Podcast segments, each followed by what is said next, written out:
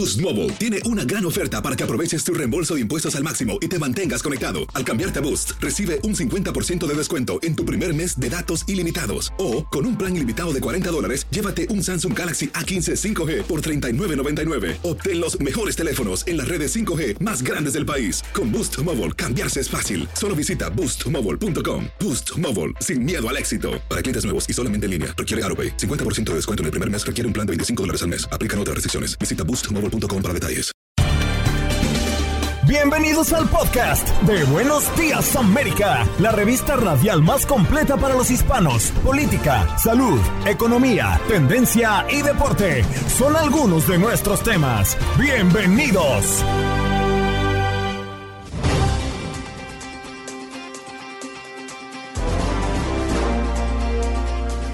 Hoy en Buenos Días América conversamos con Iván Jiménez, economista, la inflación en los Estados Unidos y los retos para controlarla. Aquí hablamos de la economía y qué nos espera para los próximos meses.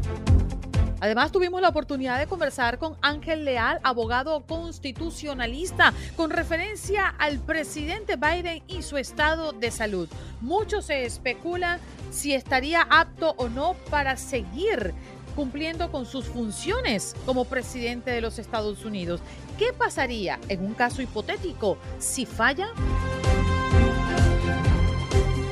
Además, conversamos con Gerardo Reyes, periodista y director de Univisión Investiga. El próximo domingo en Aquí y Ahora estará entregando dos mmm, contenidos especiales. ¿De qué se trata? En los deportes nos acompañó Alejandro Berry para contarnos qué habrá en las pantallas deportivas de Televisa Univisión allí en TUDN. Y además conversamos con Aldo Sánchez y Max Pérez Jiménez, béisbol de las grandes ligas, el fútbol femenino y también hablando del Inter Miami como parte de la jornada de la MLS. ¿Qué pasó? ¿Qué pasó? ¿Qué pasó? Mientras usted dormía. Mientras usted dormía. Lamentablemente una mujer representa la primera muerte por calor en Dallas en el 2022. Este año el norte de Texas ha experimentado una ola de calor que ha batido récords de temperaturas altas algunos días del verano. Donald Trump se negó a llamar a la paz y decidió no actuar durante 187 minutos. La octava audiencia de la investigación sobre lo sucedido en el asalto al Capitolio se centró en los hechos en la Casa Blanca el 6 de enero de 2021, cuando los manifestantes ya habían irrumpido en el Capitolio y el entonces presidente Donald Trump decidió quedarse en el comedor mirando la cobertura de Fox sin tomar ninguna acción para frenar la violencia. La Casa Blanca informó que el presidente Joe Biden contrajo coronavirus. Biden, de 79 años, experimenta síntomas leves, indicó la presidencia, y tiene todas las vacunas y refuerzos contra el coronavirus, lo que reduce la probabilidad de enfermedad grave. Y hablando del presidente, la Corte Suprema dice que Joe Biden no puede, por ahora, restablecer prioridades de deportación de ICE. El máximo tribunal de justicia negó ayer jueves un recurso de emergencia del gobierno pidiéndole anular una orden emitida por un juez de Texas que frenó las prioridades de deportación de ICE mientras revisa la totalidad de la causa, pero anunció que celebrará una audiencia en diciembre. Es noticia, además, si nos vamos a Illinois, el condado Cook podría condonar las deudas que miles de pacientes tienen con los hospitales. Nayib Bukele promete terminar en 60 días una cárcel gigantesca para encerrar a 40 mil pandilleros. En su cuenta de Twitter, el presidente de El Salvador dijo que la mega cárcel tendrá un espacio para 40 mil reclusos, quienes estarán incomunicados del mundo exterior. El reclusorio se construye alejado de ciudades y contará con 37 torres de vigilancia. Empresa de tortillas de hermanos hispanos crece en un 3000% con ventas por Amazon. Después de luchar por años para sostener su empresa familiar, los hermanos Anthony y Roland Alcázar decidieron entrar en el mundo del Internet durante la pandemia y ahora tienen un crecimiento exponencial. Felicidades. El derretimiento del hielo de Groenlandia se acelera y preocupa a los científicos. El agua podría cubrir West Virginia. El hielo de Groenlandia, la isla más grande del mundo, se ha derretido más rápidamente en la última semana debido a las altas temperaturas en buena parte del planeta. El agua producida tan solo el fin de semana podría llenar 2.4 millones de piscinas olímpicas. Los expertos lo atribuyen al cambio climático y temen que se eleve el nivel de los océanos. Y un tribunal de Puerto Rico archivó una orden de restricción emitida contra el superastro Ricky Martin, lo que significa que el caso fue cerrado. Eso es lo que ha dicho el día de ayer un portavoz judicial piden al Departamento de Seguridad Nacional que no use fallo de la Corte Suprema sobre el aborto para deportar. En una carta dirigida al secretario del DHS, Alejandro Mayorkas, 156 organizaciones, entre ellos abogados, defensores de los derechos de los inmigrantes y grupos de fe, piden una guía que garantice que las mujeres indocumentadas que buscan salud reproductiva no serán deportadas de Estados Unidos.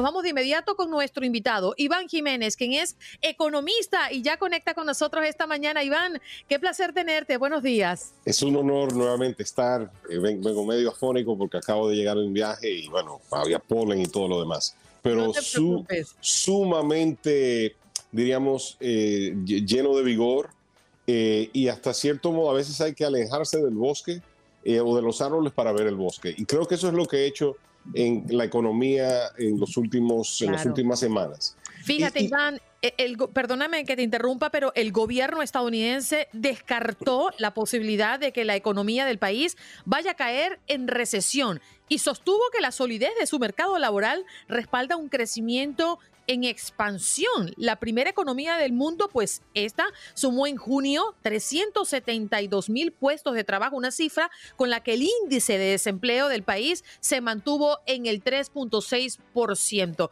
Pero debemos hablar de la inflación.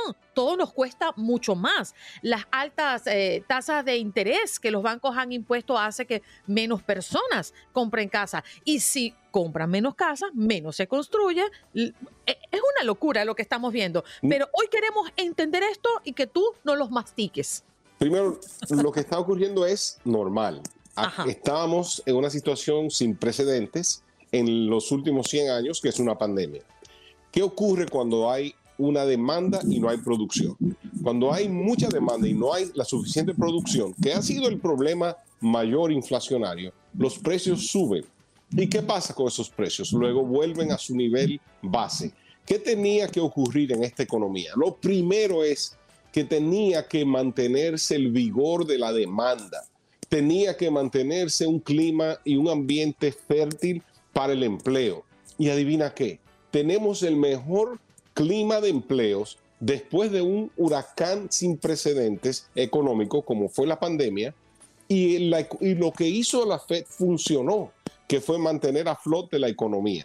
Ahora estamos sintiendo el flagelos, el efecto de todo ese dinero que estaba en la calle, sumado al hecho de que el precio del petróleo ha subido y ha subido y he sostenido que mientras no esté por encima de 135 dólares de manera sostenible, la economía va a tener un crecimiento como no ha visto tal vez en 50 años. Eh, ¿Por qué? Porque es que hay un cambio demográfico. Lo estás viendo en lo que dijimos hace unos minutos de las tortillas. Cuando estaban, tenían su negocio y apenas podían intercambiar en, en Internet, eh, él tenía que sostenerlo por muchos años. Cuando lograron entrar en el vigor de tecnológico, sus ventas aumentaron 3.000%. Traduce eso a millones de empresas pequeñas que ahora acceden mercados y demanda de millennials. Esos millennials compran en Internet. Esa demanda que de, de los millennials es mayor que la demanda de los baby boomers que fueron el mayor motor económico del mundo después de la Segunda Guerra Mundial. O sea, lo que viene en avalancha de demanda demográfica, matrimonios, casarse, tener hijos, todo eso ha sido deferido por muchos años. Esa demanda aumenta de una manera incremental. Pero eh, recordemos lo otro, la decisión de emplear no es, no es algo ligero, es una decisión muy difícil para un empleador porque entiende que, que no quiere despedir a alguien. Entonces, cuando eh, contratan a alguien es porque hay una demanda incremental, o sea, hay más clientes que entran al, al, establecimiento y tienen que hacer durar más tiempo y la calidad merma. Todos sabemos que donde quiera que vamos, vemos un letrero de que están contratando. Ese es un sí. clima hiperfértil. Y yo no entiendo cómo la gente está casi como, como anonadado, como que si la economía americana, la, como, como si hay una intención como casi maligna de, Pero, poder, Iván, de, de, de, ponerle en la mente a la gente que la economía está mal cuando está en su mejor momento. Pero Iván, yo, yo quisiera hacerle una pregunta, a ver, porque le confieso que yo hago parte de ese grupo que ve con escepticismo eh, el, el tema económico en este momento en el país. No soy experto, lo veo con escepticismo porque siento que hay una ola que va en ese sentido. Sin embargo, me encanta ese positivismo que usted nos trae porque yo creo mucho en sus pronósticos. Para mí, usted, y se lo digo con total transparencia y respeto, es una especie de oráculo aquí en Buenos Días América. Aquí no se puede tomar whisky tan temprano, mucho cuidado. frente a lo que viene en términos económicos. Pero entonces sí quisiera preguntarle en ese orden de ideas, ¿qué tanto puede tener esto que ver con el panorama político que tenemos? De que haya sectores de la política estadounidense interesados en sembrar nubarrones oscuros en el panorama para ejercer influencia en las próximas elecciones. Y en caso de que esto sea cierto, ¿qué tanto un presidente en ejercicio pudiera estar cambiando estas realidades, sea republicano, sea demócrata? Eh, hay dos componentes. ¿no? Hay uno que es la realidad de que los precios han subido y el, lo que tenía y que la Fed estaba en una postura del gobierno de la Reserva de que eso era un problema de producción. Y luego cambió el tenor rápidamente y dijo, no, no, no, vamos a parar el tren de aceleración de inflación y es lo que están haciendo. Y, y, y eso es importante entender que, que, la Fed cambió su tenor rápidamente a que hacer todo lo posible para frenar la aceleración de, la inflación. Eso es una realidad.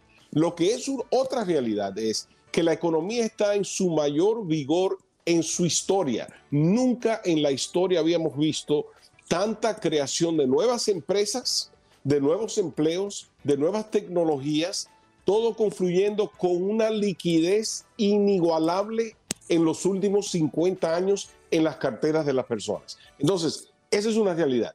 Lo otro es que el gobierno federal, la administración corriente, no tiene elocuencia económica. O sea, no tienen un no tienen un tenor económico, no tienen a alguien que ha corrido, una, que ha sido un CEO de una empresa y por ende es, está en ellos ser los comunicadores de sus éxitos, no en la oposición. La función de la oposición es crear un clima nebuloso. Pero ¿sabes quién también?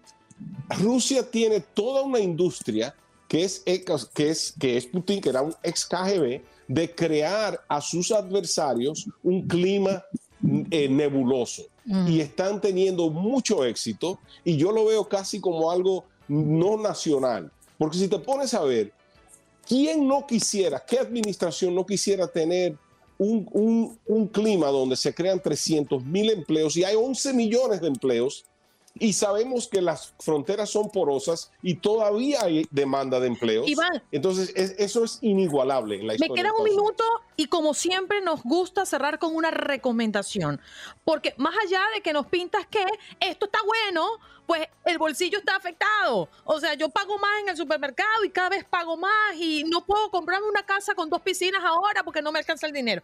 Ahora, ¿Cuál es tu recomendación para los que estamos viendo este momento la economía de los Estados Unidos?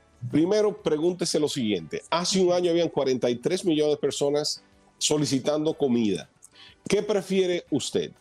¿Tener dos personas empleadas y que le cueste 5 centavos más?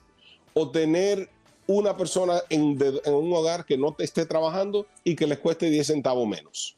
Eso es en realidad lo que estamos hablando. O sea, no estamos hablando de una inflación como los países nuestros, donde algo que cuesta un peso mañana cuesta cinco. Aquí cuesta un peso y mañana cuesta 1.25. Y bueno, pues era, entonces mi recomendación es mantenga el enfoque en piense cómo estaba hace un año y pregúntese si hoy está mejor. Y lo otro es, trate su economía como si volviéramos a tener un cierre, porque esa situación que vivimos fue la mejor lección. Usted está preparado, tiene las reservas para una calamidad como la que vivimos. Si la respuesta es no, la tiene que tener. Entonces, eso sí, eso implica mejor empleo, aproveche uno de esos empleos y lo otro es ame América. Que no hay un ame América, apueste a los Estados Unidos de Norteamérica. Esa es mi mayor recomendación. Apueste a USA, baby. Si no te despido, nos mandan el corte de una vez. Te queremos, Iván, gracias. Siempre. Iván Jiménez, economista, nos acompañó el día de hoy. Ya regresamos.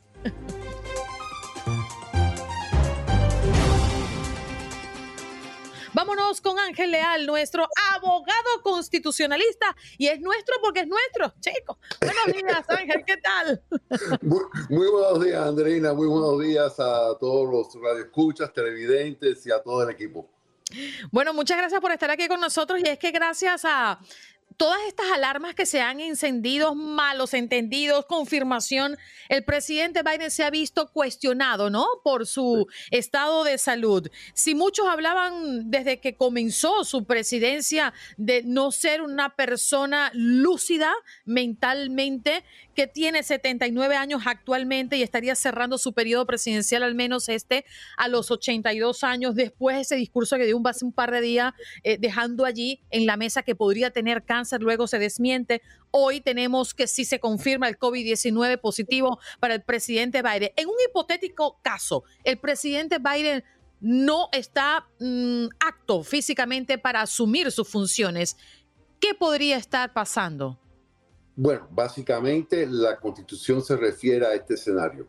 La vigésima quinta enmienda de la constitución, específicamente la sección 3, en el dado caso que Dios no lo quiera, que él esté discapacitado y que no pueda ejercer las funciones de la presidencia y cumplir con las obligaciones de la presidencia, técnicamente si él transmite por escrito de que está momentáneamente discapacitado, automáticamente asume la presidencia de la vicepresidenta hasta el momento que él pueda retomar la presidencia. Esto es nada más por escrito a el presidente del Senado y la presidenta de la Cámara de Representantes, dejándole saber que está eh, momentáneamente discapacitado. Esto ha sucedido cuatro veces. Una vez con el presidente Reagan cuando se sometió a una cirugía de colon, dos veces con el presidente Bush por colonoscopías y recientemente, precisamente con el presidente Biden, cuando se hizo una colonoscopia y, eh, estuvo bajo anestesia. Así que esto es un mecanismo que se ha utilizado anteriormente en caso de que no pueda ejercer sus funciones. Eso, Ángel, en el caso de que él mismo lo, lo diga, eh, eh, por escrito, como usted mismo lo, lo, lo está explicando. Es correcto. Pero, ¿qué sucede por ponerle otro plano hipotético, hace unos días rodó por internet un video en el que se ve a un presidente Joe Biden eh, disvariando, como tratando de mirar y saludar a alguien hacia su derecha, cuando el video muestra que no hay nadie allí. Y esto despertó especulaciones que han rodado por largos meses en si tendría las capacidades mentales el presidente Biden totales para estar en ejercicio de sus funciones presidenciales.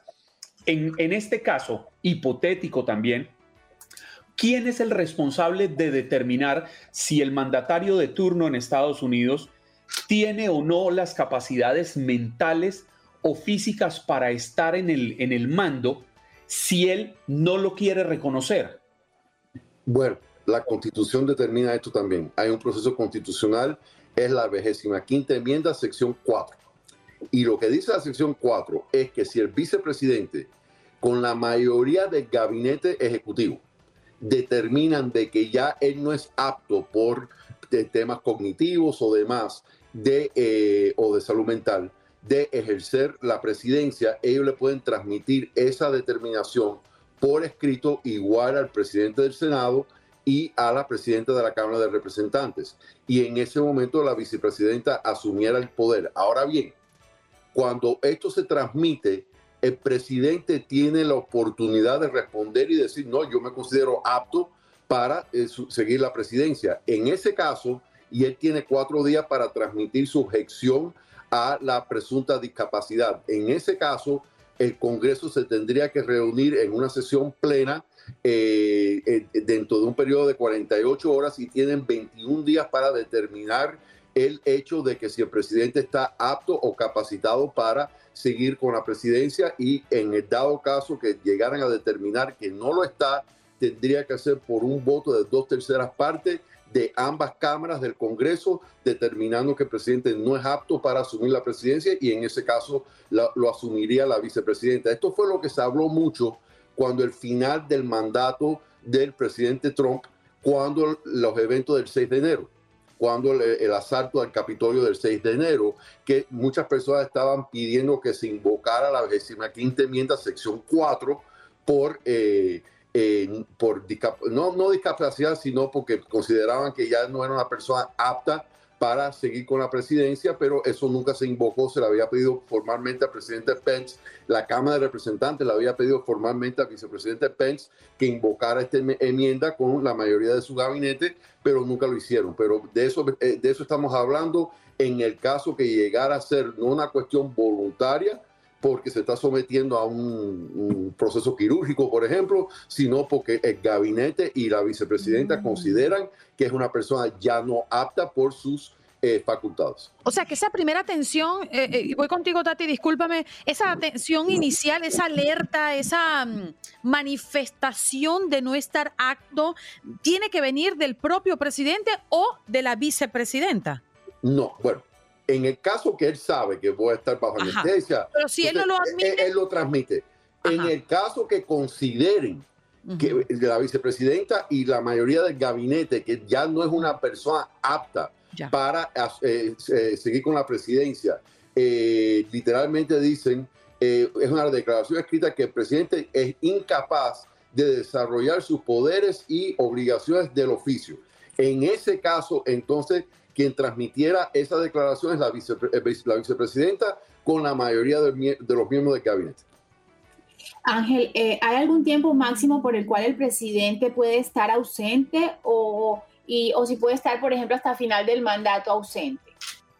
Bueno, eh, no hay un tiempo máximo, pero ya eh, si él cede el poder porque considera que está momentáneamente discapacitado, es, cuestión de cuando recupere su capacidad. Es posible que la sección 3 se convierta en la sección 4, porque si se convierte en una situación prolongada y él no renuncia, entonces le, tocaría a la vicepresidenta y la mayoría de los miembros del gabinete tomar la determinación de que ya no es apto para asumir o seguir con el cargo. Así que todo depende de las circunstancias, pero no, no hay un límite de tiempo. Lo que en el dado caso que la vicepresidenta y la mayoría de los miembros del gabinete llegaran a determinar que no es una persona apta, él sí tiene la oportunidad de transmitir al presidente del Senado y, la, y, la, presidenta de la Cámara de Representantes también por escrito su declaración que no está discapacitado.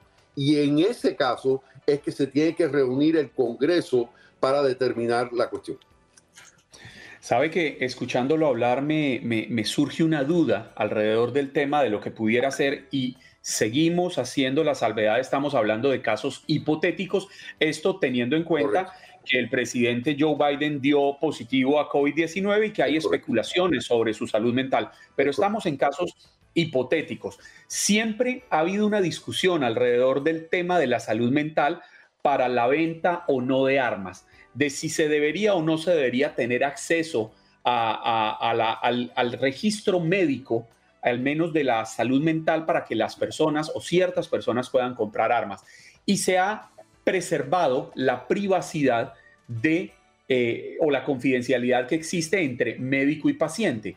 Pero en este caso, tratándose del presidente de los Estados Unidos, un hombre del que dependemos directa o indirectamente, más de 320 millones de personas que vivimos en este país, ¿qué tanto se debe salvaguardar esa confidencialidad, esa privacidad que existe entre el médico y el paciente? Porque siento que los que estamos en este país tenemos derecho a saber cómo está la salud de quien nos gobierna, de quien puede tomar decisiones de vida o muerte para cualquiera de nosotros. Totalmente de acuerdo. Yo creo que la, privacidad de, o, la confidencialidad de la comunicación entre médico y paciente Eh, y, eso se, y, eso lo establece la ley para que los pacientes puedan sincerarse con sus proveedores de salud, para que puedan ser eh, tratados adecuadamente y no tener miedo de que alguna declaración pueda, ser utilizada en su contra, por ejemplo. Pero en el caso del presidente, es, esa confidencialidad no puede existir.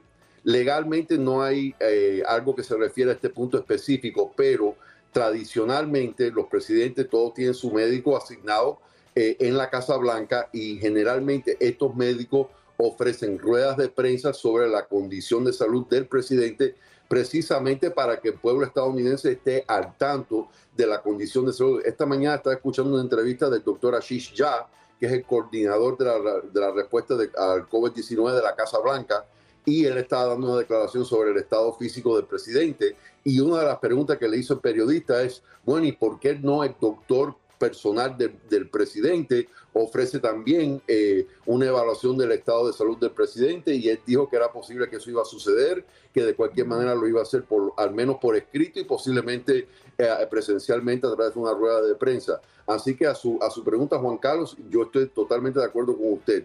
Ese concepto de la confidencialidad o mantener en secreto la condición de salud del presidente no es saludable para el país. De hecho, historiadores presidenciales han hablado de este tema y desde la época de Eisenhower, que tuvo que declarar un, tema de salud y, lo divulgó para que el pueblo estadounidense supiera exactamente cuál era su condición de salud. La tradición ha sido de que siempre se le deja saber al pueblo estadounidense la condición de salud del presidente. Ángel, queremos agradecerte tu participación como siempre en el programa y no nos dejes tan abandonados por allí. No, claro que no, estamos aquí siempre a sus órdenes, siempre un placer, un gusto y y contentísimo de colaborarles. Muchas gracias. Ángel Leal, abogado constitucionalista, hoy aclarando en un hipotético caso que el presidente no se encuentre en sus eh, aptas eh, condiciones físicas y mentales, ¿qué podría pasar con su cargo como presidente?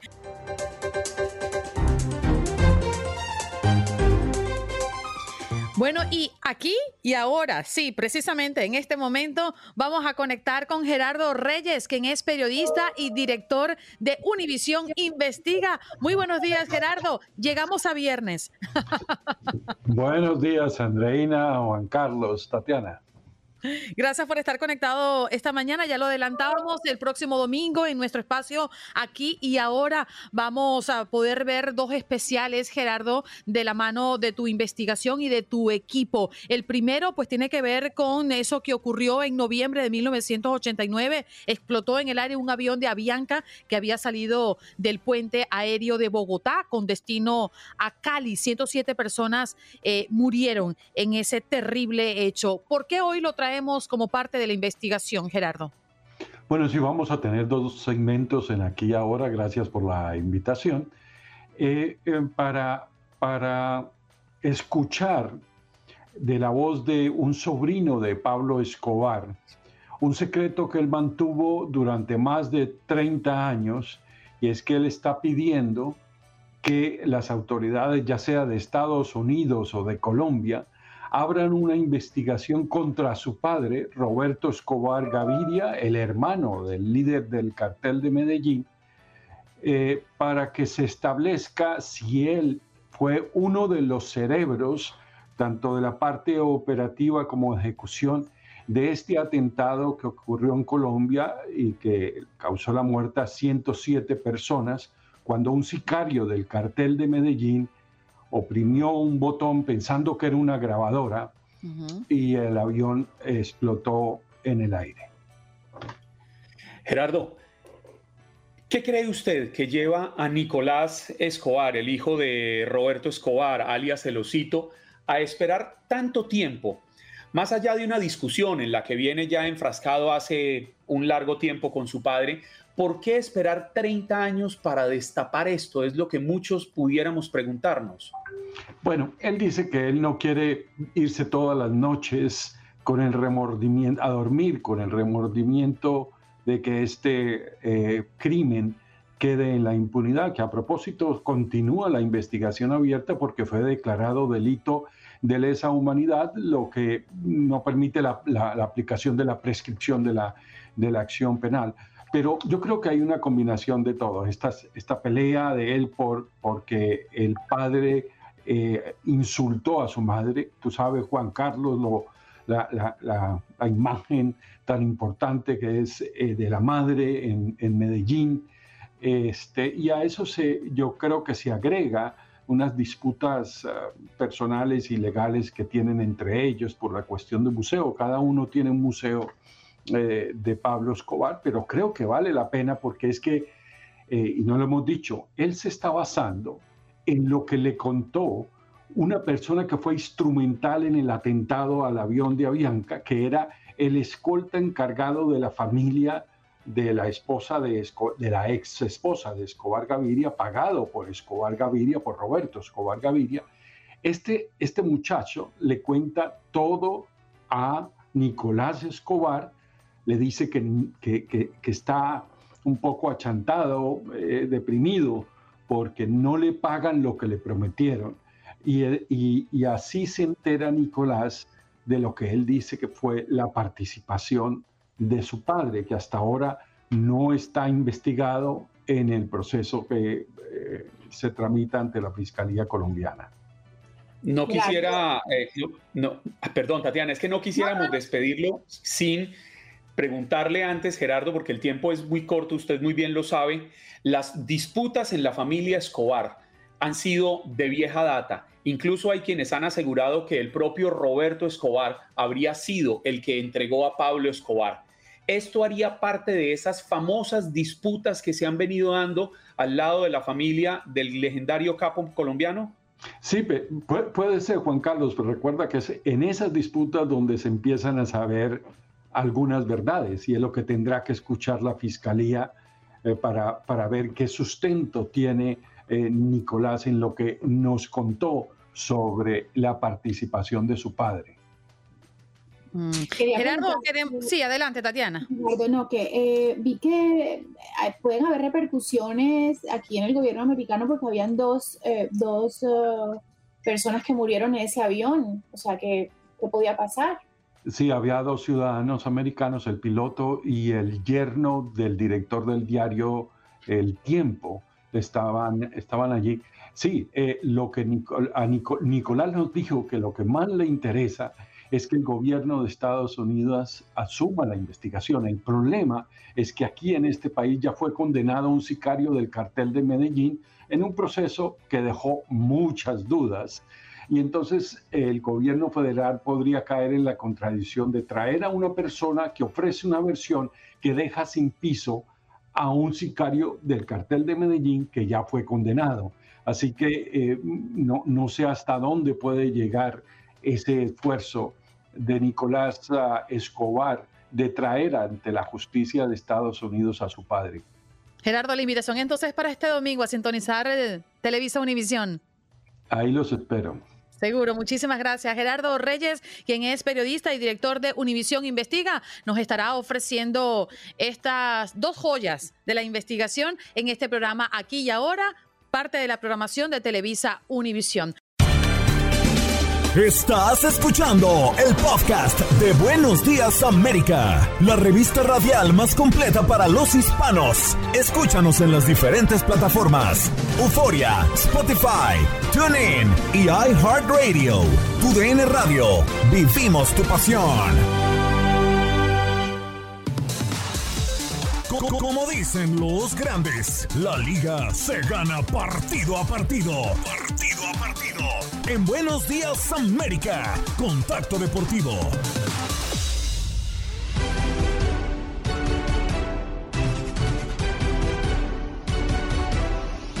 Bueno, y se reanudó la acción en las grandes ligas. Aldo, muy buenos días. ¿Cómo amaneces? Por fin llegó viernes. ¿Qué tal, Andreina, Tatiana, George, toda la hermosa audiencia que nos escucha? Ya, ya, viernesito, viernesito sabroso, ya para cerrar prácticamente la semana deportiva, ya descansando.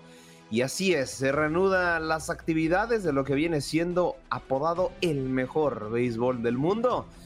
Y bueno, ayer lo comentábamos, ¿no? La cartelera era poca, pero poca de buena calidad. Y bueno, todo inició pues con malas noticias para los Merlins, ¿no? Que terminan perdiendo 8 por 0 frente a los Llaneros de Texas. 8 eh, a 0, reitero el marcador. Y en una doble cartelera, Primero los Houston Astros imponen 3 por 2 al conjunto de los Yankees y 7 por 5 ah, también hacen lo propio. Del otro lado, en los Athletics eh, pierden también 7 por 2 frente a los Tigers y en la segunda vuelta terminan ganando 5 por 0 y para finalizar la jornada de ayer los Dodgers terminan imponiéndose 9 a 6 frente al conjunto de los Giants y así, así es como marchó la actividad el eh, día de ayer prácticamente lo que viene siendo el béisbol de las grandes ligas. Como bien lo menciona Saldo, solo se dejó ver ese resultado, seis partidos activos en el primer día de jornada del béisbol de las grandes ligas post Juego de las Estrellas y todas las actividades que se hacen a mitad de temporada regular. Gracias, Aldo. Vamos a saludar y aprovechando la ocasión a Max Pérez Jiménez desde Nueva York, porque también Nueva York jugó con sus Yankees y lamentablemente ante los Astros no pudieron, compañero. Muy buenos días días. ¿Cómo está, Andreina? Un abrazo cordialísimo para ti, para Aldo. Pues, hablando de los Yankees, que ayer pues jugaron contra los Aldos, digo contra los Astros, perdón. bueno, eh, eh, partida doble de los Astros de Houston, el primero 3 a 2 y el segundo, ya lo dijo Aldo, 7 a 5, o sea que los Yankees acaban de perder, si fueran a un playoff, eh, el home team, eh, o sea, el derecho a home team, porque el equipo de los Astros de Houston le ha ganado más a los Yankees que los Yankees a los Astros este año. Ahora pues los Yankees de Nueva York pues están con 64 y 30, no obstante que han perdido cuatro partidos en línea, Andreina y Aldo, los Yankees todavía están 12 juegos arriba en la primera posición de la división este de la Liga Americana. Se comenta que podrían estar buscando un lanzador los Yankees desesperadamente antes del 2 de agosto, que es la fecha límite para, para cambios. Así que vamos a ver si los Yankees de Nueva York consiguen por lo menos un lanzador eh, con, con valía para representarlos en lo que falta de esta temporada. Esta noche los Yankees inician serie frente a los eh, Orioles de Baltimore. Ya se anunciaron Jameson Long por los Yankees de Nueva York. Tyler Walls estará lanzando por los Orioles de Baltimore. Se ha comentado muchísimo aquí en la ciudad de Nueva York se ha mencionado eh, Andreina y Aldo, los nombres de Kevin Durán, han sido los dos nombres que más han sonado, Kevin Durán y Donovan Mitchell. Todo el mundo sabe que Kevin Durán podría irse de Nueva York y que Kevin Mitchell y que Donovan Mitchell podría venir a Nueva York de los Utah Jazz.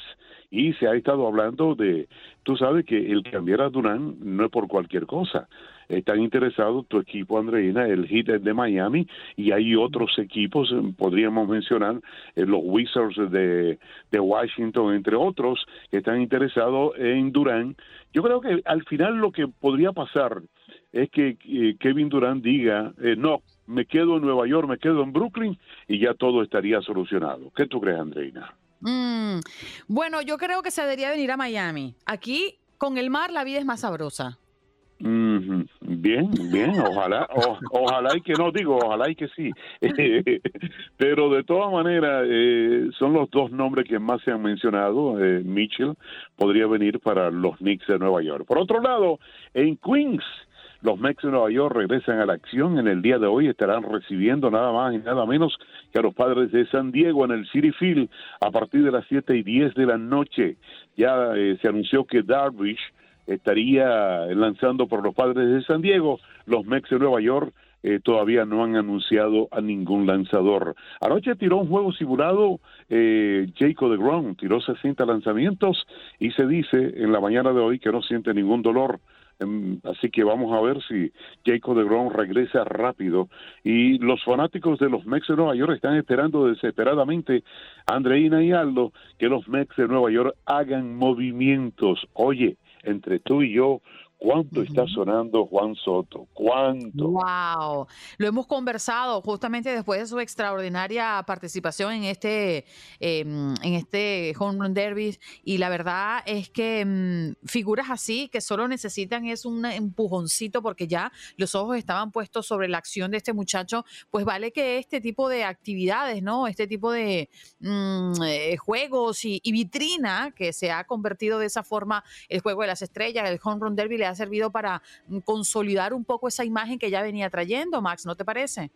Sí, sí, definitivamente es una figura que arreglaría cualquier equipo, no solamente el equipo de los Mets de Nueva York, sino cualquier equipo que vaya Juan Soto toma un giro diferente. ¿Y te enteraste del, del chismecito de que eh, los eh, nacionales de Washington no le pagaron el pasaje para ir al derby de cuadrangulares? ¿Cómo es eso? No me enteré. Oh, no sabías. Tuvo que tomar un vuelo, tuvo que tomar un vuelo comercial Juan Soto desde Washington a Los Ángeles y llegó como a la una y media de la madrugada del domingo, imagínate, para participar en el derby de cuadrangulares el lunes. Y con todo ¿Y eso, no, supiste? Están enfadados porque no aceptó la propuesta que le hizo Washington de, ah. de 440 milloncitos de dólares. Nada más. Problema de dinero. Qué barbaridad, Aldo. ¿Qué te parece? Si usted no me acepta esta millonaria suma, usted no viaja preferencial como está acostumbrado a viajar. Ay, Dios mío, Dios mío.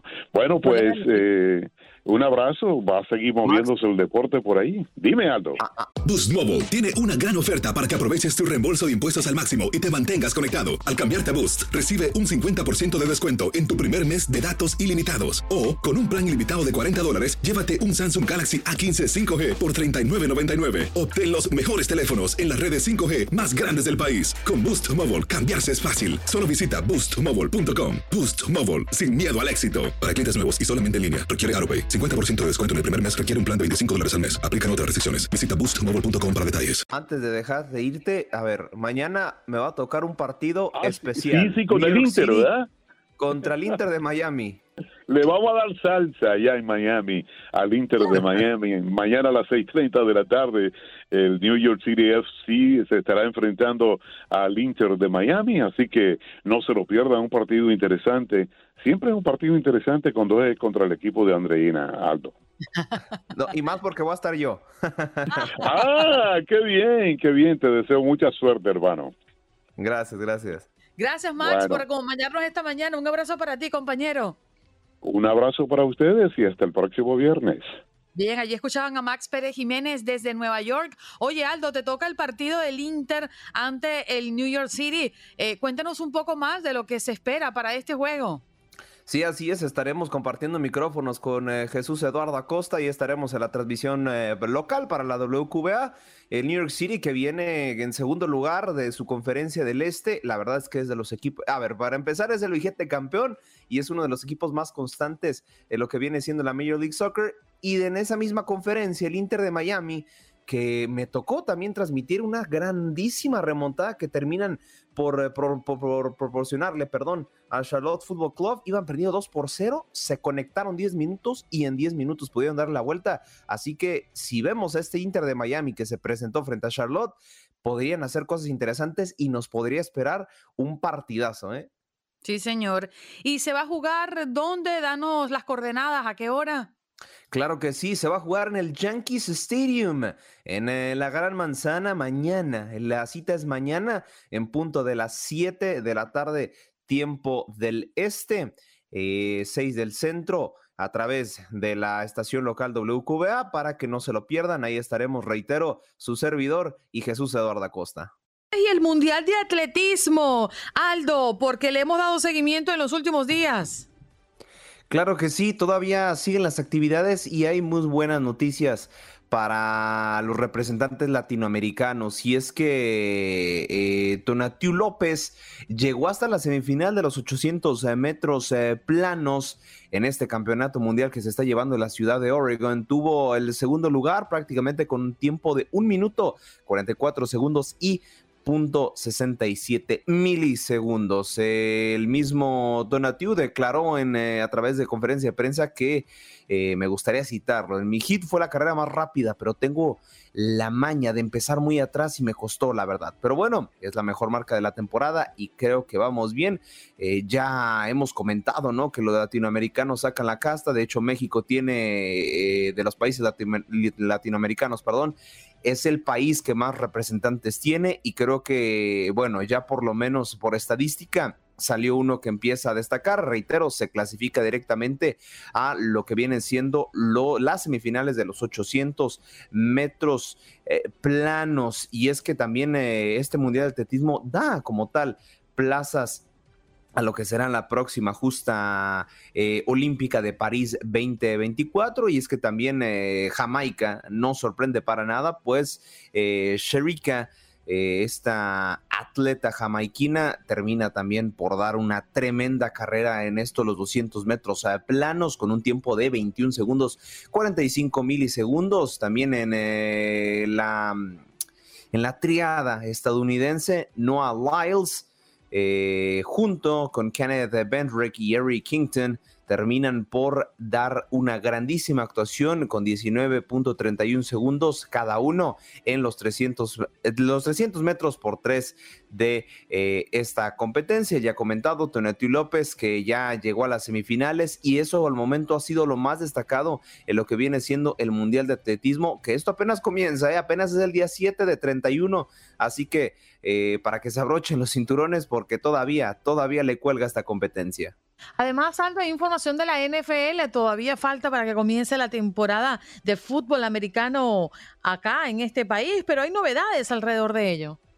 Claro que sí, y es que, a ver, sí, todavía falta, y no mucho, ¿eh? faltan unos dos mesecitos para que inicie la pretemporada, mes y medio, si mal no me fallan mis datos, y es que, bueno, la NFL tiene prácticamente eh, grandísimos fans alrededor del mundo, pero eh, ahora sí que, ¿qué está pasando? ¿Cuáles son las eh, novedades? Y bueno, es que nada más y nada menos que Kylie Murray amplió contrato de cinco años con los Cardenales de Arizona.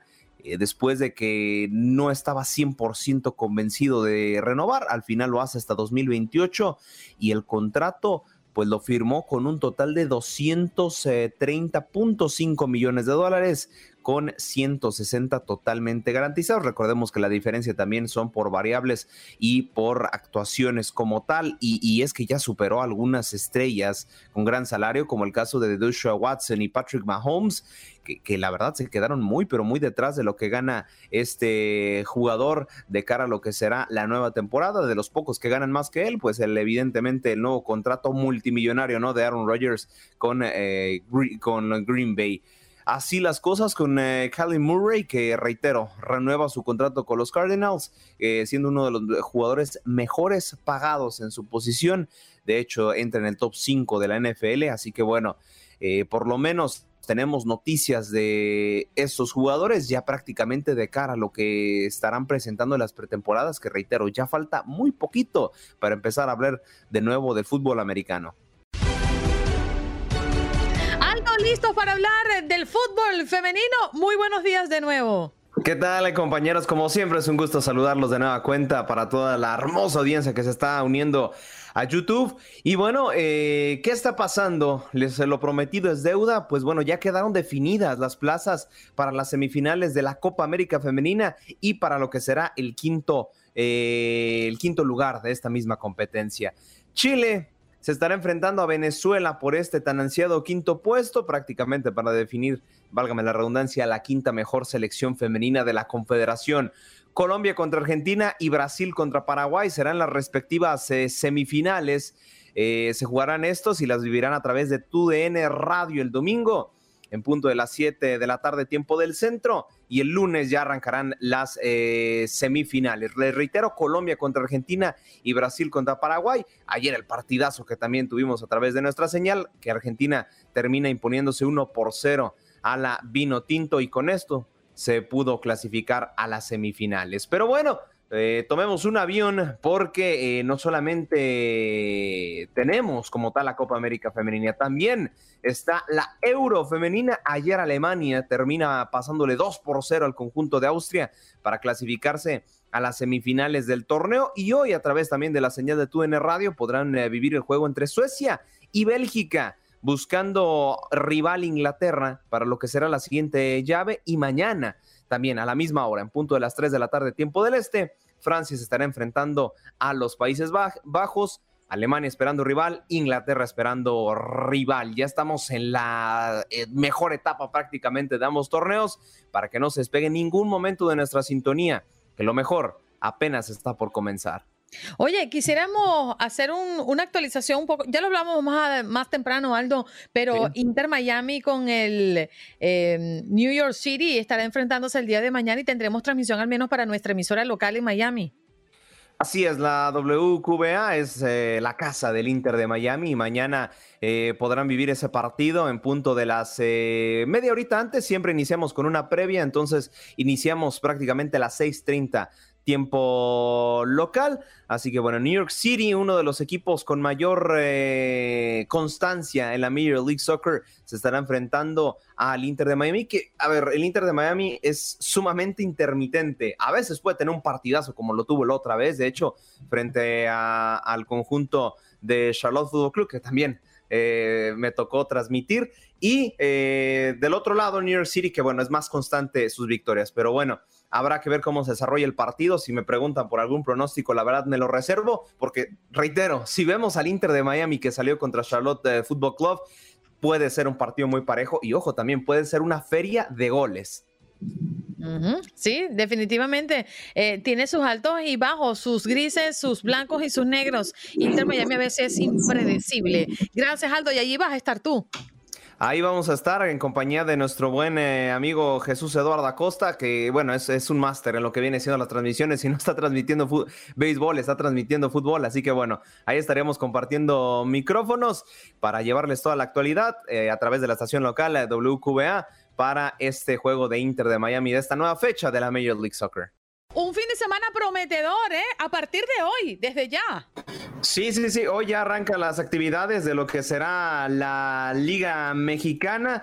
Y obvio, tenemos doble cartelera a través de la señal de TUDN Radio. Hoy a partir de las 8 de la noche, tiempo del este, Mazatlán se estará recibiendo, eh, estará recibiendo, perdón, al eh, Club Atlético de San Luis. Y bueno, el eh, mañana, mañana también habrá duelos para no perderse. Recordemos también que uno de los equipos más populares del fútbol mexicano estará haciendo su gira por Estados Unidos. Estamos hablando de las Chivas Rayadas del Guadalajara, se estarán enfrentando a la Vecchia Señora, pero hoy también, después del partido de Mazatlán Atlético San Luis, Necaxa estará recibiendo a el conjunto de Bravos de Juárez. Mañana también, ¿cómo está la cartelera a través de nuestra señal? Arrancamos, arrancamos tempranito eh, con la Euro Femenil y después venimos con la Liga MX a las 6 de la tarde, tiempo del Este. Toluca estará recibiendo a Santos, Cruz Azul a Puebla más tardecito y para finalizar, un partidazo. Tigres frente a los rojinegros del Atlas. Recordemos que el último duelo que tuvieron estos dos equipos fue de alaridos, una remontada impresionante por parte de los de la Universidad Autónoma de Nuevo León, pero los rojinegros con un penal de último minuto terminaron por llevarse la, eh, como tal, la victoria global. Y para finalizar, a través de su aplicación Euforia, si no sabe cómo descargarla, no se preocupe, va a su bazar de descargas, en la lupita le da, le pica ahí, escribe Euforia, la descarga una vez en la aplicación, le da otra vez a la lupita y busca TUDN Extra y ahí podrá eh, sintonizar el partido entre Pachuca y Pumas el domingo a las 8 de la noche tiempo del este. Así que este fin de semana lo tenemos repleto de fútbol, así que no tiene pretextos, no tiene pretextos para nada. Hay, claro, un partido importantísimo, New York contra Inter de Miami a través de la WQA. Oye, ¿te puedo hacer una pregunta? No hay hoy, no hay hoy. Hoy no hay. Ay, Dios mío. Léete bien el programa, que no hay, que no hay hoy. ¿Usted se peina así, tan bonito cuando va a hacer partidos también? Ah, claro, claro, estamos presentables en todo momento. pero Andreina, por favor, la elegancia es una de las características de esta joven promesa del periodismo deportivo. No, promesa no, es una ah, realidad. muchas gracias. Él lo promete, ya él lo hace tenemos dos estilos, tenemos dos estilos. Cuando ando, ando más o menos deprisa, pues sí, nos, nos utilizamos sacar un poquito el fleco por este lado. Y ya cuando tenemos más tiempo de arreglarnos, pues ya, ya nos peinamos todo bien con, con cera, etcétera, etcétera. Eso es lo que yo llamo un científico. y si no ah. se pone la cera, él canta, a mí me gusta andar de pelo suelto. Exacto. Lo malo es que un abrazo. Muy feo. Hablamos luego. Ahí tenemos a Aldo Sánchez en este contacto deportivo. Alejandro Berry desde TUDN nos acompaña esta mañana. Alejandro, muy buenos días. ¿Qué tal amaneces? Hola, hola, muy buenos días para todos. Un gusto como siempre estar con ustedes acá, de un fin de semana intenso de mucho fútbol. Bueno, cuéntanos qué nos ofrecerá nuestra pantalla deportiva de TUDN. Bueno, pues muchas cosas, ¿no? Tenemos este fútbol mexicano, tenemos desde luego MLS, eh, desde hoy por la noche, ¿no? Eh, arrancamos ya con la jornada número 4, eh, Necaxa Juárez, por ejemplo, Mazatlán San Luis, son dos buenos partidos como para abrir el telón. Eh, después, para el sábado, pues tenemos platillos estelares en el, en el fútbol mexicano. Ya a estas alturas del torneo nos empezamos a dar cuenta quién está para qué, ¿no? El, el Toluca Santos, el Cruz Azul Puebla. Por la noche, quizá el más atractivo de todos, Tigres contra Atlas, entre muchos otros más, ¿no? Eh, la MLS Nueva York contra Inter Miami, pero, pero va a ser un, un fin de semana donde, donde vamos a estar muy entretenidos eh, y eso está absolutamente garantizado con muchos y muy buenos goles seguramente. Muchas gracias Alejandro por darnos el reporte y contarnos qué tendrá tu DN en nuestra pantalla deportiva de Televisa Univisión. Un abrazo para ti. Abrazo de regreso y los esperamos. Muchas gracias para todos. Gracias por acompañarnos en nuestro podcast. Buenos días América. Y recuerda que también puedes seguirnos en nuestras redes sociales. Buenos días AM en Facebook y en Instagram. Arroba Buenos días América. AM. Nos escuchamos en la próxima.